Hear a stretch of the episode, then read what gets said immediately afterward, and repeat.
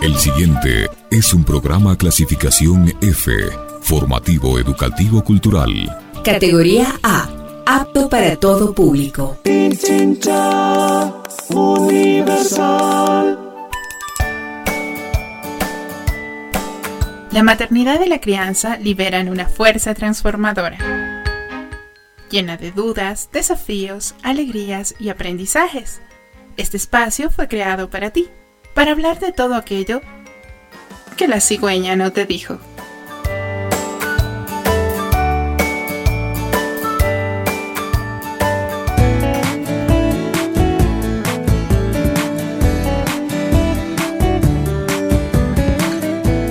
Buenas tardes, gracias por acompañarnos este cada viernes por la señal de Pichincha Universal. Soy Andrea Ávila y estaré junto a ustedes hasta las 17 horas. Muchas de las madres que conozco, y me incluyo, se preguntan con frecuencia si todo va bien con su hijo o con su hija. ¿Ya debería pintar sin salirse de la línea? ¿Por qué no se queda quieto? ¿Son normales los celos que siente? ¿Cuándo va a dormir toda la noche? ¿Por qué no es ordenada? y nos ponen en alerta ciertos comportamientos.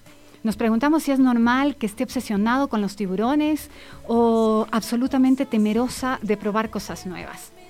Tratamos de descifrar sus emociones, sus berrinches interminables y nos sentimos avergonzadas si esto sucede cuando estamos en un lugar público o si la familia nos comienza a cuestionar nuestra incapacidad para controlar a nuestros hijos. Porque eso nos piden que los controlemos como si se tratase de pequeños robots a control remoto o programados para complacernos. La falta de conocimiento sobre el funcionamiento de la mente infantil ha llevado a la sociedad a creer que los niños, todos, tienen que ser de un modo determinado, que deberían actuar como adultos expertos en reglas de etiqueta y con altísima inteligencia emocional. Una característica un poco difícil de encontrar incluso en muchos adultos que circulan por el mundo, que insultan con facilidad o que con mucha, mucha dificultad reconocen sus errores.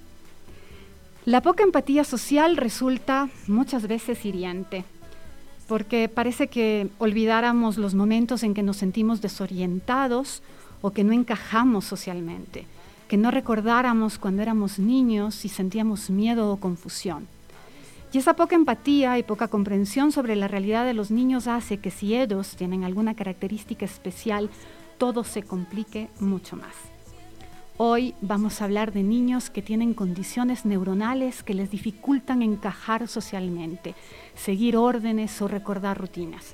Porque la cigüeña no te dijo que tendrías un, un niño con síndrome de Asperger.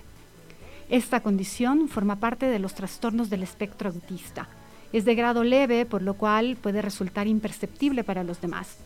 En el reportaje que el equipo de producción de La Cigüeña preparó para hoy, vamos a escuchar la experiencia de Saurice González y las recomendaciones pedagógicas de Juliana Vanderlik.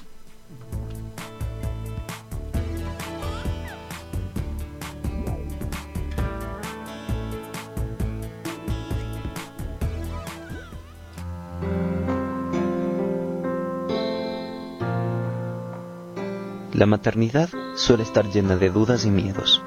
Cualquier comportamiento nos puede parecer extraño o nos llama la atención. ¿Por qué mi hijo no quiere leer ningún otro cuento? ¿Por qué no le gusta bailar?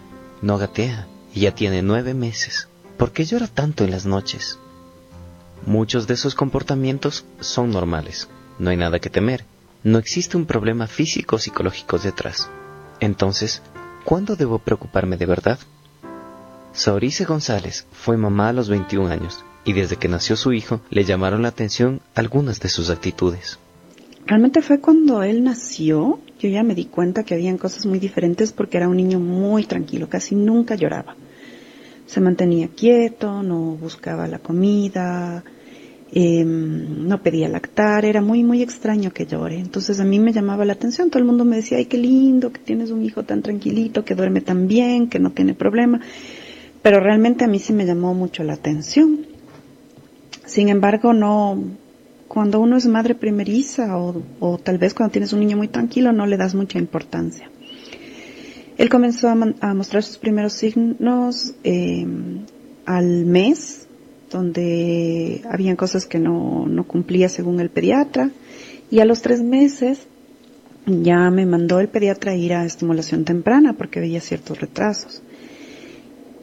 Y luego, ya cuando, cuando él tuvo tres años, se hizo ya un diagnóstico para autismo, justamente porque no hablaba, y se determinó que no, porque habló después, no hubo mayor problema, y no representaba algo tan, tan grave como para determinar cómo fue autismo. Es a los nueve años cuando por fin se tiene un diagnóstico. Es cuando yo veo un documental sobre el, Asperger, que me doy cuenta que muchos de los comportamientos son reales y se, y se ajustaban y daban una explicación a cosas que yo no entendía, como por ejemplo lo que no tenía mucho gusto al cambio, que organizaba sus carros de forma milimétrica, que era, pero era muy desordenada en otras cosas. Entonces, y me doy cuenta que había esto, comienzo la búsqueda del diagnóstico. Llegué a un lugar donde eh, el diagnóstico era multidisciplinario donde tenía eh, una parte de un psicólogo clínico, tenía una parte de observación, juego estructurado, juego no estructurado, visita a la familia, eh, un tema ocupacional, también un tema de, motricidad. Entonces me gustó mucho el, cómo era el tema del diagnóstico y que concordaba, porque antes del diagnóstico consulté muchísimo y con ese diagnóstico yo pude acceder a um, otro tipo de, de terapias y cosas para que la escuela y otros lugares lo tomen en serio, porque siempre está en duda el diagnóstico, lo tuve que hacer eh, otro diagnóstico con el, el, Ministerio de Educación para que sea el IES con toda la parte neurológica del Ministerio de Educación quienes emiten un diagnóstico avalado. Sin embargo, este documento no fue suficiente. Para que el sistema escolar acepte el diagnóstico, tenía que ser emitido por el Ministerio de Educación y la Seguridad Social Pública y entre trámite y trámite había mucho aún por entender y asumir. Lo más complicado de llevar, yo creo que tienes como etapa, y esto va mucho también a un tema de duelo. Hacer el duelo del hijo que no fue o de la idea de, de hijo que no tienes. Un tema que no es visible y que tú pasas por mucho tiempo tratando de entender muchas cosas. Cuando por fin tienes el diagnóstico, tienes que hacer este duelo y decir, bueno, esto es, entonces pasas por todas las etapas, negación, aceptación, entendimiento, etcétera. Entonces llevas este duelo. En lo social también tuvimos unas estrategias muy buenas que nos ayudaron a orientar y todo, pero siempre el tema escolar fue algo muy, muy difícil, en especial para mí. Hay muchas cosas que no funcionan en la escuela o que se supone que deberían hacer o que son tácitas en la escuela. Y como cada año cambias de profesores, cambias de tutores es otra vez explicar todo desde cero con los profesores nuevos, porque hay materias que no le interesan. Y yo creo que ahí fue lo más complicado, porque para el profesor era difícil comprender que el niño no generaba un interés, que realmente no le interesaba y que así lo decía. Mi hijo es sumamente técnico y le interesan las cosas que son para hacer con las manos, es decir, si tenía la clase de ciencias, la clase de ciencias le ponía atención, pero no tanta, pero la clase de laboratorio de ciencias era lo máximo. Eh, la música no le interesaba en lo más mínimo, ni tocar el instrumento, ni aprender nada. Entonces, la profesora que era más libre y que trataba de ser un tema de estrés, no podía comprender cómo la música le generaba gran estrés y que en verdad se convertía en su asignatura más odiosa. Igual el arte, no le gustaba las texturas, no le gustaba estas cosas del arte, era muy difícil trabajar con eso, se salía de las clases. Entonces, para el profesor que decía el arte es expresivo, pero aquí puede liberarse y todo lo demás, comprender que no, que para él simplemente no lo era y que iba a tener que sufrir fue muy, muy, muy complicado. Que tenía que darle una visión más técnica para que él tenga un interés. Y claro, eso representaba mucho más esfuerzo del profesor, un interés muy diferente a la edad y al grupo de compañeros, entonces se convertía en algo muy, muy complicado manejar estas cosas. En la parte económica, lo más difícil es que al final tú tienes que pagar por todas estas cosas adicionales. Eh, en el caso de Asperger, no hay esta ayuda económica a las familias. ¿Por qué? Porque no es un caso de extrema discapacidad y no es visible. Entonces, acceder a financiamientos eh, o de algún tipo es muy complicado. Entonces al final como padres nos toca asumir las terapias, nos toca asumir las consultas, nos toca asumir los cursos adicionales, nos toca asumir muchas cosas. Y cuando tienen un potencial, por ejemplo en mi caso, que tenía un potencial técnico, todos los cursos técnicos adicionales realmente los tenía que pagar porque eran sus intereses y sus pasiones. Obviamente en juguetes también son costosos, no los hay aquí. Y en la parte clínica, los exámenes también son costosos y el acceder a, los médicos, por ejemplo, eh, un neurólogo pediatra es costoso. Las citas pasaban de los 80 dólares. Entonces, en la parte económica, para tú poder acceder a un colegio que esté dispuesto a hacer estos cambios y estas modificaciones de adaptabilidad al niño suelen ser mucho más costosos.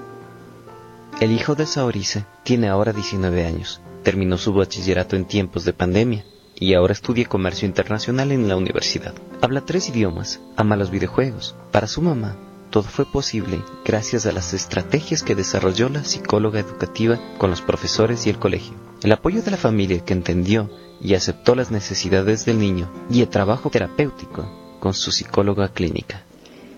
En cuanto a las terapias, sí, tuve el acompañamiento de la psicóloga clínica, tuve el acompañamiento de la psicóloga educativa, recibimos, por mi parte, yo me certifiqué en muchas terapias para hacerlas en casa, que, que fueron poco a poco, o sea, él, por ejemplo, siguió un curso para el entendimiento de cómo funciona el estudio. Entonces, eso fue súper chévere porque se pagó un profesional que le explique cómo el cerebro aprende. Entonces, cuando él entendió esto, para él fue muy fácil y, le, disfrutaba de esta parte técnica de cómo es lo, lo del cerebro, ¿no? En casa también nosotros generamos, por ejemplo, un espacio de ciencias, entonces tenemos un microscopio, tenemos una impresora 3D y todo lo demás, donde él podía desarrollar muchas de estas cosas que le gustaban. Como era muy técnico y pegado a los videojuegos, desarrollamos también un sistema para trabajar a través de videojuegos. Yo lo hacía con él porque también es mi pasión. Entonces creo que todo el ambiente lo logramos desarrollar para que él se potencialice. Entonces, sí es importante que nosotros como padres nos profesionalicemos y busquemos estos talleres de educación, estos talleres de electroescritura, estos talleres de funciones ejecutivas, estos talleres de, desarrollo de habilidades eh, blandas, estos talleres que te, que te ayudan a engranar todas las cosas que tienes que ir con un psicólogo, el otro psicólogo, el terapista de lenguaje, porque tú puedes decirle mejor, mira, esto es importante porque vas a lograr esto, o esto es importante porque así funciona esto. Y yo sí busqué profesionales que se adapten a mi forma de pensar, a mis creencias, a la paciencia que deben tener conmigo y con mi hijo, y que no tengan esta idea de que ellos van a liderar, sino todo lo contrario, que somos los padres quienes lideramos y decimos qué es lo que necesitamos y ellos se convierten en grandes facilitadores. Y la psicóloga clínica me ayudó muchísimo en eso y se puso al servicio de la, de la familia en general. Entonces, y la psicóloga educativa también me ayudó muchísimo para engranar todo esto con la escuela. Entonces, era ella quien iba y hablaba con los profesores y hacía el seguimiento de un año tras año, pero siempre sin, sin perder esta motivación que es un planteamiento a largo plazo que tú como padre pones al servicio a tu hijo para que logre los objetivos que él tiene dentro de las habilidades con las que vino. se nombra diversos escenarios en donde fue posible intervenir para crear ambientes adecuados y enriquecedores para su hijo. Sin embargo, en lo social fue más difícil. En cuanto a las a los, a los episodios especiales poco empáticos, yo creo que eso es una realidad. Yo no solo tengo uno, tengo miles en cada uno de los espacios. Em, tanto en la parte social, en la parte familiar, en la parte académica. Pero al final creo que uno tiene que dejar de lado, ¿no? O sea, y decir, bueno, así es la sociedad, poco a poco irán aprendiendo y siempre ir educando. Yo creo que me llevé esa bandera de todas las personas que se topaban iban como, como educando, el, qué es lo que está sucediendo y por qué esto es lo que está pasando y qué es lo que está y cómo se debe actuar. Entonces, al final uno termina siendo un experto en, el manejo de estas cosas eh, poco empáticas. Siempre protegiendo a mi hijo para que salga exitoso sin importarme mucho el que dirán. Em, yo fui diagnosticada también con, con Asperger y fue muy gracioso porque después, eso fue cuando ya mi hijo tenía como 18 años, como 9 o 10 años después, al ver que yo también tenía algunas cosas, eh, me pregunté si es que en verdad yo tenía algo. Y cuando fui al diagnóstico y conversé con la psicóloga de mi hijo, me dijo, por fin te das cuenta. Ella se había dado cuenta hace mucho que yo también tenía el diagnóstico. Es difícil adaptarse y no existen estas otras cosas. Entonces, estas, estos grupos o, estos intereses. Entonces, sí es, sí falta esto, pero creo que conforme va pasando el tiempo, poco a poco se va desarrollando y se va generando el acceso y cada vez se visibiliza más eh, el tema de la neurodiversidad y el acceso a estas capacidades. Entonces, creo que visibilizarlos y entenderlos y tener esta tolerancia, y sobre todo en el ámbito educativo, nos ayudaría a adaptar el aprendizaje, adaptar el entorno social, adaptar los intereses a estas pequeñas cosas que vayan superando estos pequeños obstáculos que para muchos pueden ser grandes obstáculos y en verdad que te sientan como que eres su amiga y su compañera y que siempre vas a estar de su lado, no importa lo que suceda, es sumamente importante para cualquier niño y más para cuando tienes un niño con discapacidad. Entonces, esta cercanía es importante construirla y siempre eh, tenerla en cuenta cuando tú tomas una decisión o cuando tú estás acercándote a, a tu hijo, va a facilitar cualquier proceso futuro. La cigüeña no te dijo. Vamos a continuar con la segunda parte del reportaje después de la entrevista, porque tenemos ya a María Dolores Toral eh, en vivo. Eh, María Dolores es psicóloga clínica infantil, especializada en terapia cognitiva conductual y en evaluación, entrevista y observación de trastornos del espectro autista. Con ella vamos a conversar sobre el autismo de grado leve, sobre el síndrome de Asperger. Muchas gracias María Dolores por aceptar la entrevista de La Cigüeña No Te Dijo, la invitación de La Cigüeña No Te Dijo. Muchísimas gracias Andrea, un gusto y buenas tardes con todos. Qué lindo poder compartir y escuchar experiencias importantes de personas, de madres que están viviendo esta situación o han vivido ya y están superándolo, viendo a sus hijos crecer y salir adelante, integrados a una sociedad, y eso es importantísimo. Muchas gracias por la invitación. María Dolores, ¿qué es el síndrome de Asperger? ¿Cuál es la diferencia entre autismo leve y autismo grave? Ya, bueno, el síndrome de Asperger eh, ha sido considerado por mucho tiempo como un síndrome adicional al autismo, ¿no? Diferente a un autismo puro, por diferentes eh, circunstancias o características que lo hacen de manera, le hacen parecer diferente. Sin embargo, últimamente se ha considerado ya dentro del espectro autista, por mucho tiempo han habido estudios y avances en eso para ir integrando y entendiendo un poco más aquellas personas que tienen estas características especiales como una condición de vida.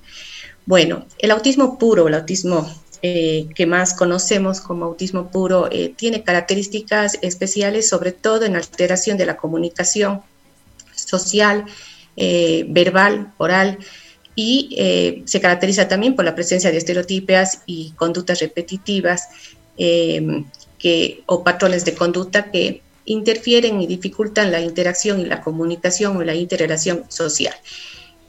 Eh, el Asperger se diferencia de ahí porque generalmente inicia con un lenguaje verbal pronto y eso es una de las características que le hace diferente del autismo eh, común o el autismo puro. Está considerado también como autismo leve, como tú decías, de alto nivel de funcionamiento, justamente porque presenta la comunicación verbal. Eh, los niños Asperger eh, pueden comunicarse más fluidamente, tienen eh, el lenguaje estructurado de alguna forma, ha ido desarrollando. En algunos casos ha comenzado tardío, pero la mayoría de veces comienza tempranamente o en forma normal, a los dos, dos años y medio ya están hablando. Pero hay niños que se retrasan un poco en el lenguaje verbal y, comienzan luego tres años o tres años y medio. Y em, lo tienen de una característica específica y eso es algo que nos hace eh, diferenciarle del autismo eh, más grave porque sí existe cierto interés de comunicación interacción social, pero fallan en las habilidades justamente para poderse comportar o para iniciar una comunicación. Entonces, prácticamente lo que le diferencia es que sí existe un lenguaje verbal, oral, que le permite comunicar y expresar lo que él está pensando y sintiendo. ¿Cuál sería las características? Sí. ¿Cuál sería la señal? Las características estas específicas eh, son justamente, bueno, el trastorno cualitativo de la interacción social o de las habilidades sociales. Es una persona que quiere comunicarse, interactuar con las personas, pero eh, no tiene las facilidades o las habilidades porque falla en, justamente en la empatía, en el compartir los intereses, está un poco centrado en sí mismo y se le hace difícil entender lo que la otra persona está pensando. Es decir, eh, ausencia de, estas habilidades en la intersubjetividad, en la empatía, en compartir los intereses eh, con los demás, pero eh, tiene ganas de hacerlo y no logra comprender bien lo que el otro está queriendo. Y por eso los niños eh, tienden a aislarse más bien porque se sienten de alguna forma aislados. Aparte tienen un trastorno también o dificultades en los patrones de conducta que son repetitivos, rutinarios, estereotipados, es decir, les gusta seguir ciertas rutinas, ciertas actividades, les gusta tipos de juegos. Eh, sus juegos tienen ciertas características también específicas, por ejemplo, alinear juguetes, coleccionar cosas, no les gusta que cojan sus cosas, les cuesta compartir y eso hace que dificulte la interacción. María Dolores, muchas de las cosas, Sí, muchas de las cosas que tú señalas son también comportamientos muy típicos de los niños. Es decir, los niños se sientan en una mesa y no son de los que juegan en conjunto, sino cada quien hace lo suyo. Y entonces a veces los papás se preocupan y dicen, es que no socializan, no, pero es que los niños muy chiquitos no socializan. O cuando están descubriendo los colores o descubriendo ciertas figuras geométricas, comienzan a alinear, a agrupar, están aprendiendo o acercándose a la teoría de conjuntos y entonces también se preocupan o les gusta que les lean el mismo cuento o tienen una obsesión por un tema, ¿no? Pero esas también son características normales de un niño, ¿no? ¿Qué sería una señal realmente de preocupación o de alerta que nos diga acá está pasando algo. En, el, en el, testimonio lo, lo, más claro era, era un niño que no lloraba, por ejemplo, ¿no? Era un niño que, no lloraba y eso llamaba mucho la atención de la mamá. ¿Qué señal de alerta nos tendríamos que considerar como para decir, acá necesitamos una evaluación psicológica? Bueno, uno cuando son pequeñitos podría ser el inicio del lenguaje. ¿Sí? Hay niños que se demoran en adquirir el lenguaje, ya están en dos años y medio, tres años. He tenido chicos que he hecho la evaluación ya están en tres años, tres años y medio y todavía no utiliza el lenguaje verbal en forma correcta. Es decir, intenta hablar, dice unas otras palabras, apenas dice eh, pocas sílabas o tiene un lenguaje repetitivo o ecolálico que se llama y que no eh, logra eh, utilizarlo en forma correcta para comunicar o pedir algo. Eso podría ser una otra, otra que es una conducta bastante típica de los niños con autismo o Asperger, es la falta de contacto visual.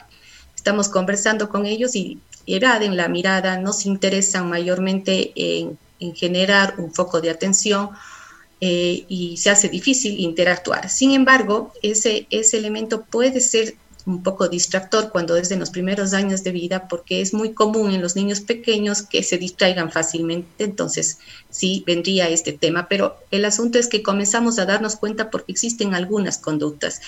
Em, por ejemplo, utiliza un juguete y no utiliza el juego eh, funcional y simbólico en el juguete.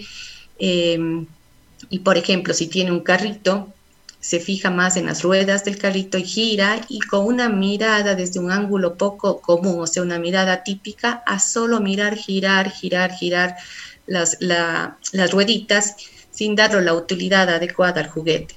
Pueden ser ya algunos signos que nos llaman la atención, que concentran mucho la atención en eso o que tienden a, mirarlo con bastante eh, permanencia, aislándose un poco del resto del contexto. Otro otra característica que también es muy frecuente que me han comentado los papás que les ha llamado la atención es, por ejemplo, la hipersensibilidad auditiva. Se asustan fácilmente con ruidos que podrían ya ser comunes como la licuadora o eh, había un chiquito que me acuerdo que decían los papás, ya sabe que llega el carro de basura y nosotros no nos habíamos percatado porque él ya oía el sonido del carro a bastante distancia. O cuando hay ambulancia se tapan enseguida los oídos, pero en una forma permanente, continua, que llama la atención, que no es lo común, que se asuste y pasa, sino como que realmente le está incomodando o le está molestando. Eh, hay algunos patrones de conducta también que que a veces los papás no se percatan y que pueden ocasionar incluso berrinches en los niños y es mantener ciertos rituales y ciertas conductas. Esas, esas son unas también de los indicadores que eventualmente no están muy em, visibles para los padres, pero que podrían estar atentos a mirar. O sea, un niño que tiende a hacer las mismas cosas repetidas veces y, y si no lo hace así se incomoda. Entonces ya son señales. A veces no es tan fácil darnos cuenta, eh, como por ejemplo en el testimonio, la, mamita se dio cuenta de que algo estaba, pero eh, ya en conjunto también de otras conductas. No podemos señalar a los niños porque, vaya, tiende a alinear los juguetes. Eso es una conducta bastante estereotipada y común del autismo, pero si está dentro de otro contexto en donde sí interactúa, donde comparte sus juguetes, donde se emociona si hace algo y le llama a la mamá para contarle, vamos a darnos cuenta que es algo natural en, la edad. Pero si no hace eso, ya podría ser un indicador que nos, nos ponga en atención. Claro, no se trata de una sola, de, un, de una sola señal, sino de muchas que se van eh, entrelazando. Se habla cuando ya eh, los, eh, los, niños o las personas han sido diagnosticadas con síndrome de Asperger, se habla mucho de las funciones ejecutivas, que parte del tratamiento supone ayudarlos en el manejo de las funciones ejecutivas. ¿Qué son las funciones ejecutivas? ¿En qué consiste el apoyo? Exacto, bueno, hay que ir eh, considerando estos puntos que son súper importantes. Eh, las funciones ejecutivas son las habilidades que tenemos las personas para el desarrollo tanto en lo lógico, matemático, en, lo que es memoria, atención, concentración, en, en organización, planificación, que vamos desarrollando conjuntamente con las habilidades intelectuales. Entonces, en la parte educacional es súper importante ir estimulando y apoyándole porque, por ejemplo, eh, es un niño que le cuesta organizar sus ideas o organizar sus espacios, ¿no?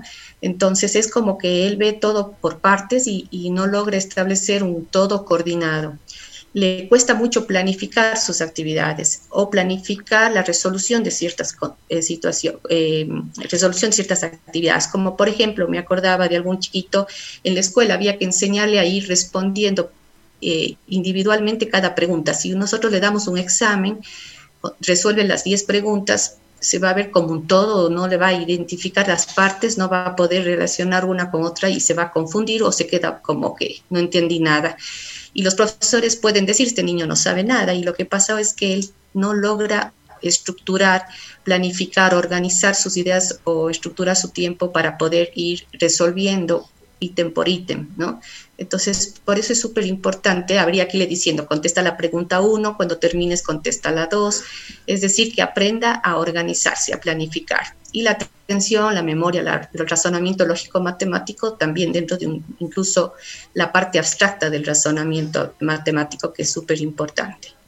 Estamos conversando con María Dolores Toral, quien es psicóloga clínica infantil especializada en diagnóstico de trastorno del espectro autista. María Dolores, eh, me voy a adelantar a nuestra, le voy a adelantar parte del reportaje a nuestra audiencia porque hablamos con una psicóloga educativa y ella nos decía que la pandemia ayudó mucho a los niños eh, con autismo porque sentían que podían ir a su ritmo. Sin embargo, eh, a la larga el aislamiento de las personas con autismo puede perjudicarlas porque el, eh, es importante también ir incorporándose en la sociedad. Entonces quería preguntarte cómo puede afectarnos.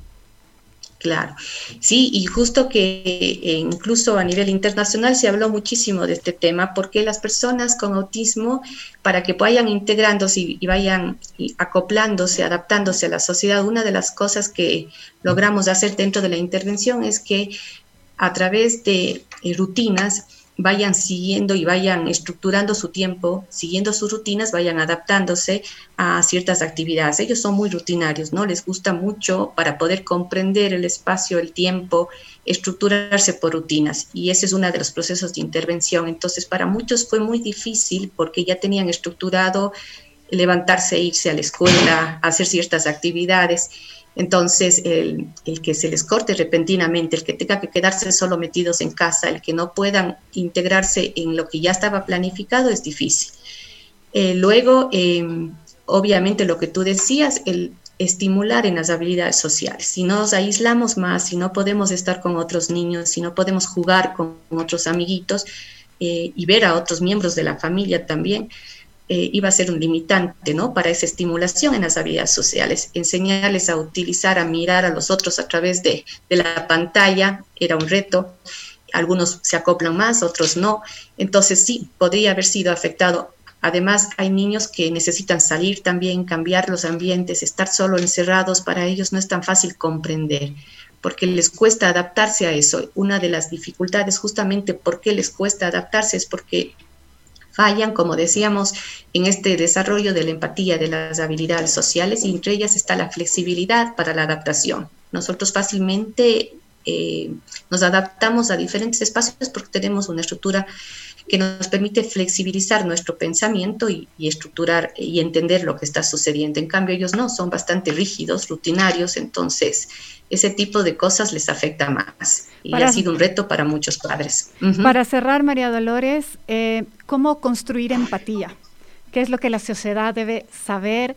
y hacer cuando ve a una persona o una crisis de, un niño que tiene Asperger o autismo. ¿Qué podemos hacer para ser empáticos con esa familia y con esa mamá? Bueno, una de las cosas, como decía la mamita en el, reportaje, es aprender a sensibilizarnos y conocer más sobre los demás. ¿sí? El mundo tiene eh, una diversidad de personas, cada uno con diferentes condiciones, todos diferentes, en diferentes áreas somos totalmente distintos con nuestra forma de pensar, nuestra forma de actuar y todas las personas debemos irnos adaptando a los demás. Mucho más cuando hay algunas personas con discapacidad o ciertas otras dificultades. A los niños con autismo y a los niños con Asperger se les hace bastante difícil entendernos, ¿no? Y a nosotros también entenderles a ellos y por eso es importante esa sensibilización, hablar de esto, hablar en los colegios, integrar a las personas, aceptar las diferencias, esto es súper importante, ir aceptando las condiciones y las diferencias de cada uno. Eso nos va a permitir ser mucho más empáticos con ellos, con ellos también y con nosotros, ¿no? La integración escolar que les permita comprenderles y ayudarles y estimularles, dándoles su tiempo, su espacio para que puedan ir desarrollando estas habilidades. Ellos van adecuándose, van aprendiendo a desarrollar más lentamente si es que existe la estimulación correcta y por eso es súper importante la intervención adecuada, incluso familiar y escolar. ¿Sí? Entonces, comprender que ellos son chicos muy buenos. Una de las experiencias más lindas es aprender de ellos la honestidad, la pureza que tienen. Son chicos que dicen lo que sienten, lo que piensan, son muy formales, son muy rectos y esa es una característica que además deberíamos aprender todos en la sociedad, que nos ayudaría muchísimo. Entonces, conocer de ellos sería muy bueno para la sociedad. Muchísimas gracias por tu tiempo. Acabamos de hablar con María Dolores Toral, psicóloga clínica, eh, sobre el síndrome de Asperger y el autismo. Muchísimas gracias por la invitación. Es un tema lindísimo, falta más tiempo, pero sé que hay otras personas que van a intervenir y creo que es valiosísimo que conozcamos y, sensibilicemos al resto a través de estos medios para que podamos acogerlos y, atenderlos y tener esa empatía doble de ellos y la nuestra, ¿no? Entonces, qué lindo. Un gustazo estar aquí en el programa y saludos a todos. Muchas gracias. Gracias también. Nos vamos a la pausa y regresamos inmediatamente con la segunda parte del reportaje. La cigüeña no te dijo. Los periodistas toman la posta. Adriana Costa y Andrés Durán te presentarán la mejor información, los hechos, el análisis y la coyuntura a partir de las 17 horas. Porque lo que se esconde tras bastidores será revelado. Porque los periodistas hacen puro periodismo sin mentiras ni verdades a medias. Pichincha Universal. El otro relato. En la cartelera de Radio Pichincha Universal, el cine, el teatro y las artes escénicas tienen su espacio exclusivo. Entre telones. Todos los viernes a las 7 de la noche, tomen sus mejores butacas para compartir la magia de los artistas. Una vez me puse una pistola en la sien y me dije, o te rindes o te mato. Me contesté, no me rindo un carajo. Entre telones, periodismo cultural desde los escenarios. La cigüeña no te dijo.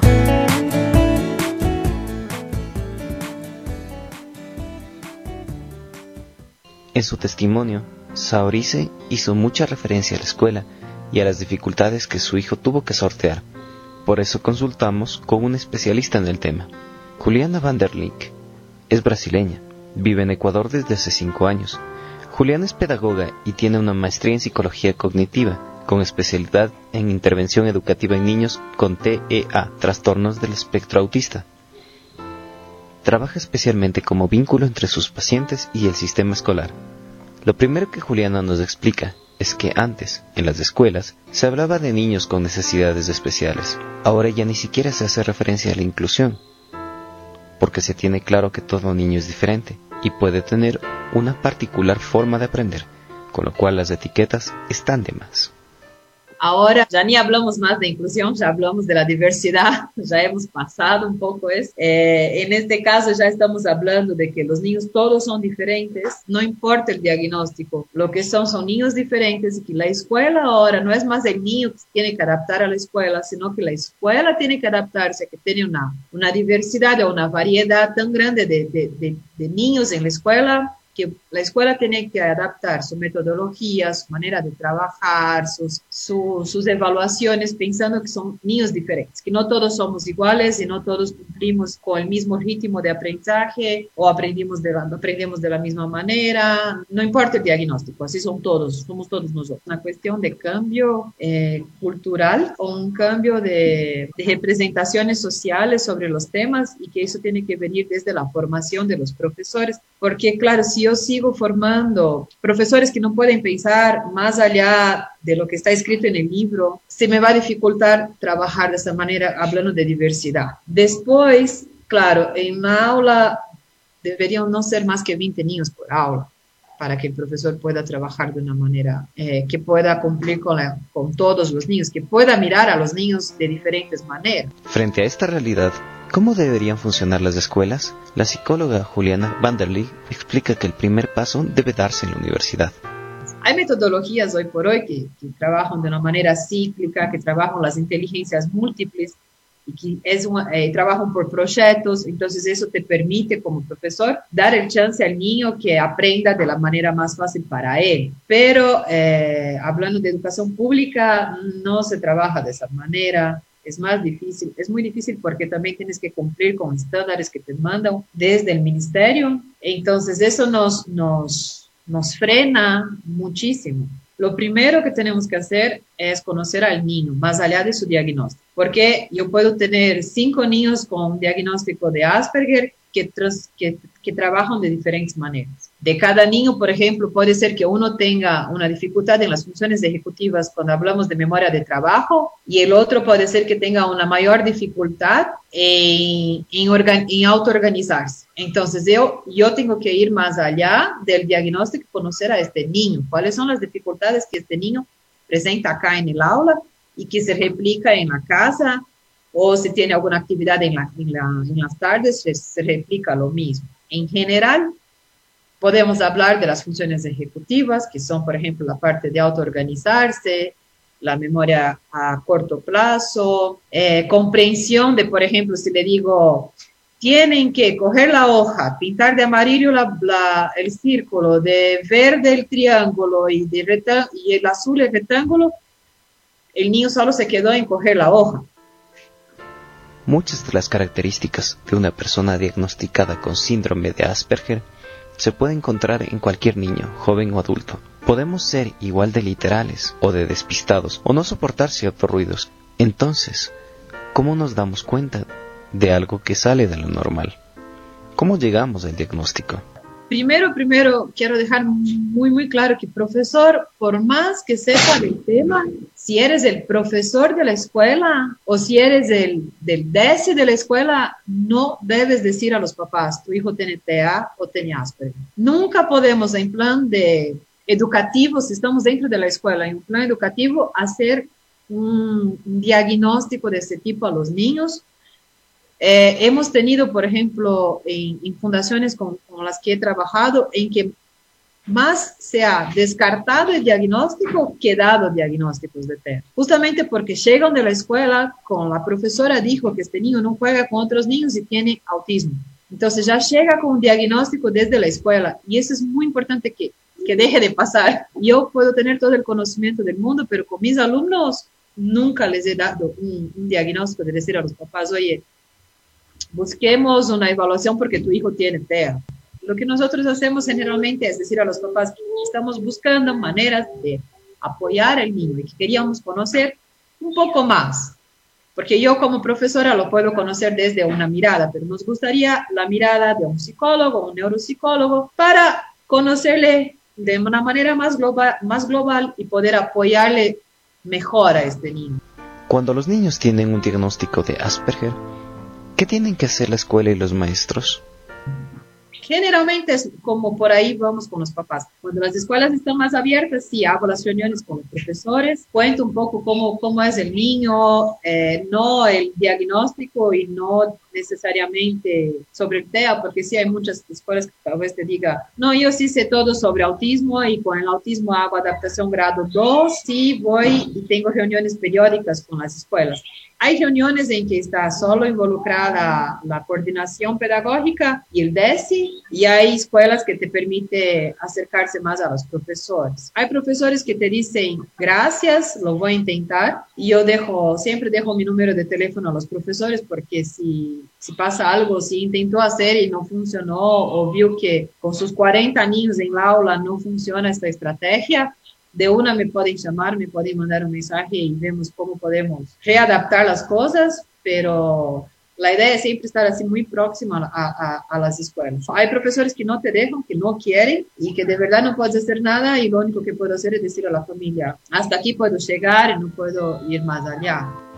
Como parte de su trabajo como psicóloga, Juliana Vanderly también apoya a los profesores en la creación de dinámicas y pautas dentro del aula para apoyar a niños diagnosticados con trastornos del espectro autista. La coordinación familia-terapeuta-escuela trae como resultados también el intercambio de estrategias entre profesores, conocer qué les ha funcionado mejor como dinámica en el aula o materia, o en las actividades en casa, y así reconocer qué es lo que más ayuda al niño. Esta es la realidad con las escuelas presenciales. Pero ¿qué pasó ahora durante la pandemia con las clases virtuales? Para muchos ha sido mejor así. Bueno, las clases virtuales, los más grandes, se han buscado la manera de decir, ya, estoy aquí y, la, la, escucho, la veo, pero la verdad es que después aprenden solos con el libro o cuando tienen el apoyo de los papás principalmente y es mucho más fácil, más sencillo para ellos aprender de esta manera. Y la mayoría se decía, a mí me facilitó la vida ser de manera virtual, porque sigue su ritmo, su tiempo y su autoaprendizaje. No tengo, y además no tengo esa, esa, gente conversando a mi alrededor, los compañeros, tener que lidiar con, con, que tengo que hacer todo rápido porque mi compañero también ya terminó, eh, toda esa, esa cuestión social que a veces para ellos sí se les molesta. Pero ha sido un reto, por ejemplo, con los más chiquitos, la cuestión de adaptaciones, de adaptar. Es más difícil ahora adaptar cuando vos no sabes, no puedes ver bien cuáles son las necesidades en este momento, porque esas necesidades también cambian. Para la cigüeña no te dijo. la cigüeña no te dijo. Ahora, busca un lugar, ponte cómodo, cierra los ojos, vuélvelos a abrir, respira, abre tus sentidos en unos segundos más te contaremos un cuento.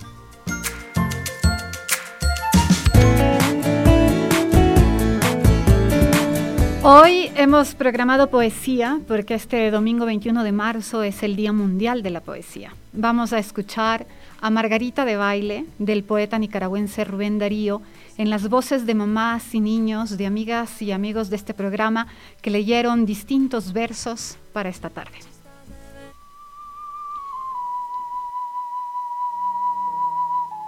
Margarita, Rubén Darío.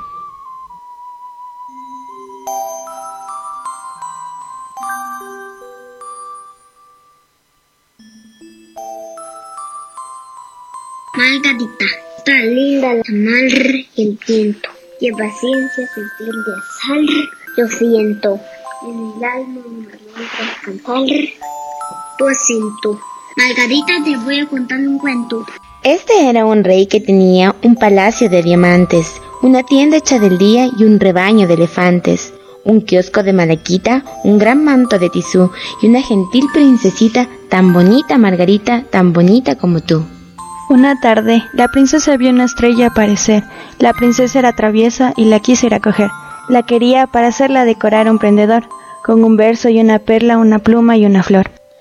Las princesas primorosas se parecen mucho a ti, Cortan lirios, cortan rosas, cortan astros, son así. Pues se fue la niña bella bajo el cielo y sobre el mar a cortar la blanca estrella que la hacía suspirar y siguió camino arriba por la luna y más allá.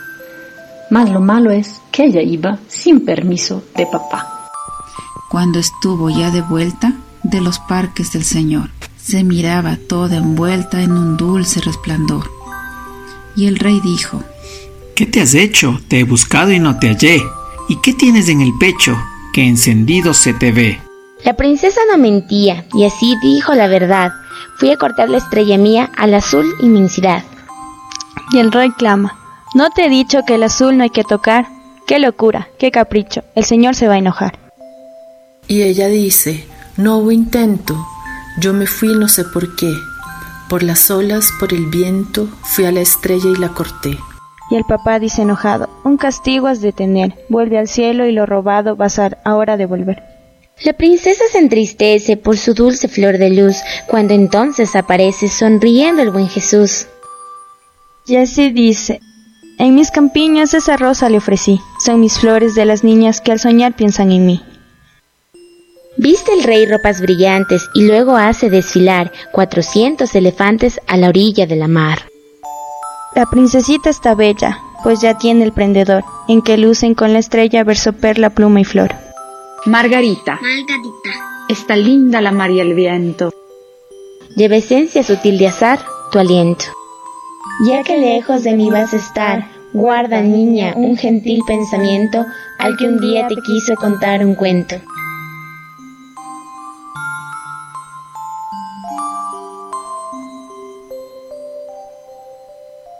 Cigüeña no te dijo. El tiempo nos quedó corto, cortito. Quiero hacer un anuncio social antes de terminar. Pablo Rodríguez es periodista y un gestor cultural muy querido y respetado que ahora necesita de nuestra ayuda. Pablo fue diagnosticado con COVID y está en cuidados intensivos en el Hospital Eugenio Espejo. Su condición es muy grave porque además tiene diabetes y problemas renales.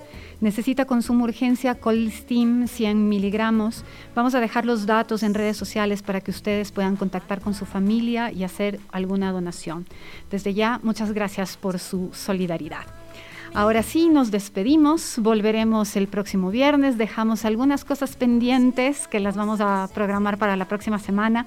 No se olviden de seguirnos por redes sociales, Instagram, Facebook, de volver a escuchar el programa por Spotify o Apple Podcast. Vamos a cerrar con música, con Beautiful Boy de John Lennon. Soy Andrea Ávila, nos vemos la próxima semana. Muchas gracias al equipo de Pichincho Universal, al Pato Pinos por su trabajo en controles. Hasta la próxima.